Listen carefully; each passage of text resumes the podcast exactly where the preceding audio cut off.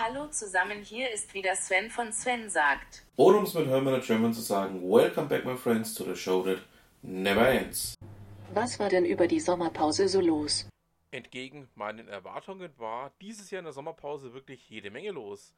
Und aus dem Grund habe ich mich jetzt dazu entschlossen, euch im Rahmen einer kleinen Serie hier mal einige Themen näher zu bringen, die ich über die Sommerpause gefunden habe und von denen ich sage, ja, das möchte ich euch gerne vorstellen.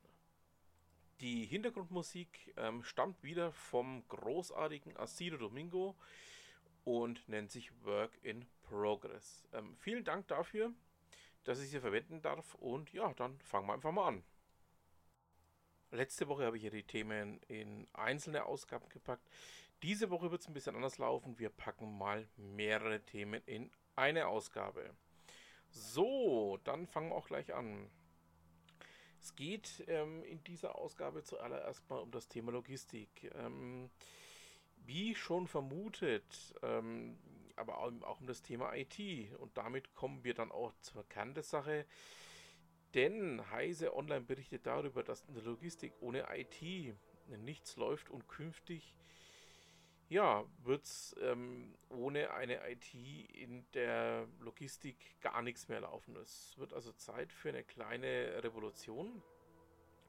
Was mir an diesem Beitrag allerdings so ein bisschen fehlt, ähm, da ich ja auch selber tief in dem Thema drin bin, ähm, es wird wieder nur auf der LKW geschaut. Ähm, es gäbe allerdings auch noch deutlich mehr Verkehrsmittel, die man da mit berücksichtigen müsste. Ich spiele auch auf die Eisenbahn an.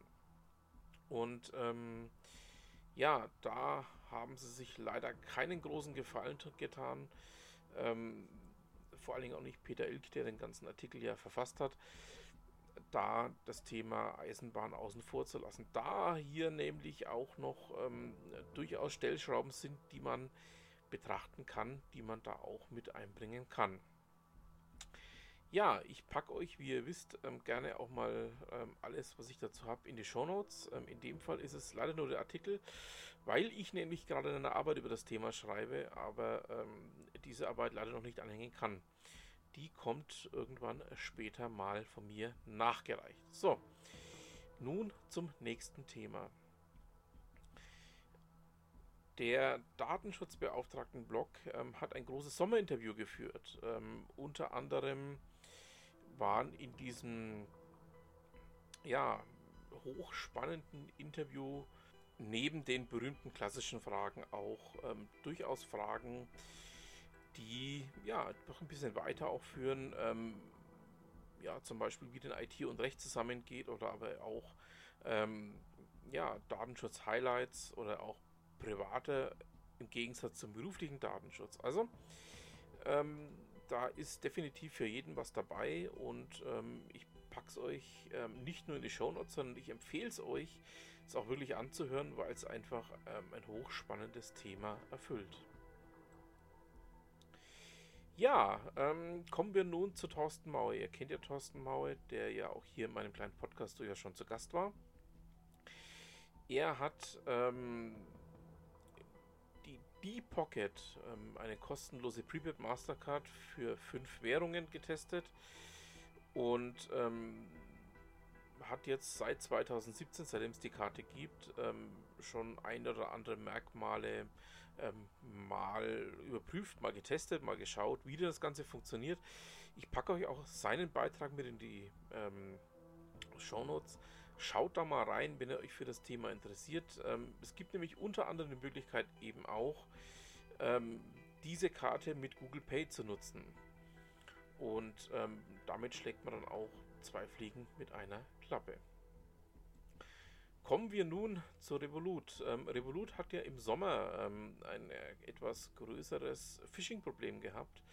Man hat versucht, eben ähm, ja, über ähm, Scam, also über SIM-Scam und ähnliche Geschichten, ähm, bei denen die Kunden ähm, auszunehmen. Ähm, sie haben dazu nämlich am 19. August einen ähm, hochspannenden Blogbeitrag veröffentlicht, in dem man einfach auch mal aufzeigt, ähm, wie kann man denn solche Geschichten vermeiden, wie kann man denn auch sowas ja durchaus für sich erkennen und dann auch die entsprechende Vorsorge dafür treffen, dass es einen selbst nicht trifft.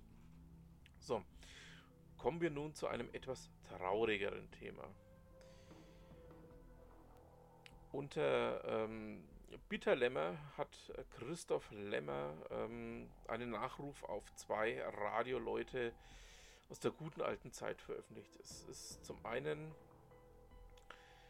der in Nürnberg groß bekannte Sonny Henning, ähm, war bei Radio Gong auch als Sonny Rocket bekannt, und Jochen Pützenbacher. Ähm, Jochen Pützenbacher war unter anderem ähm, ja, einer aus der guten alten RTL-Zeit, aus der guten alten RTL-Radio-Zeit.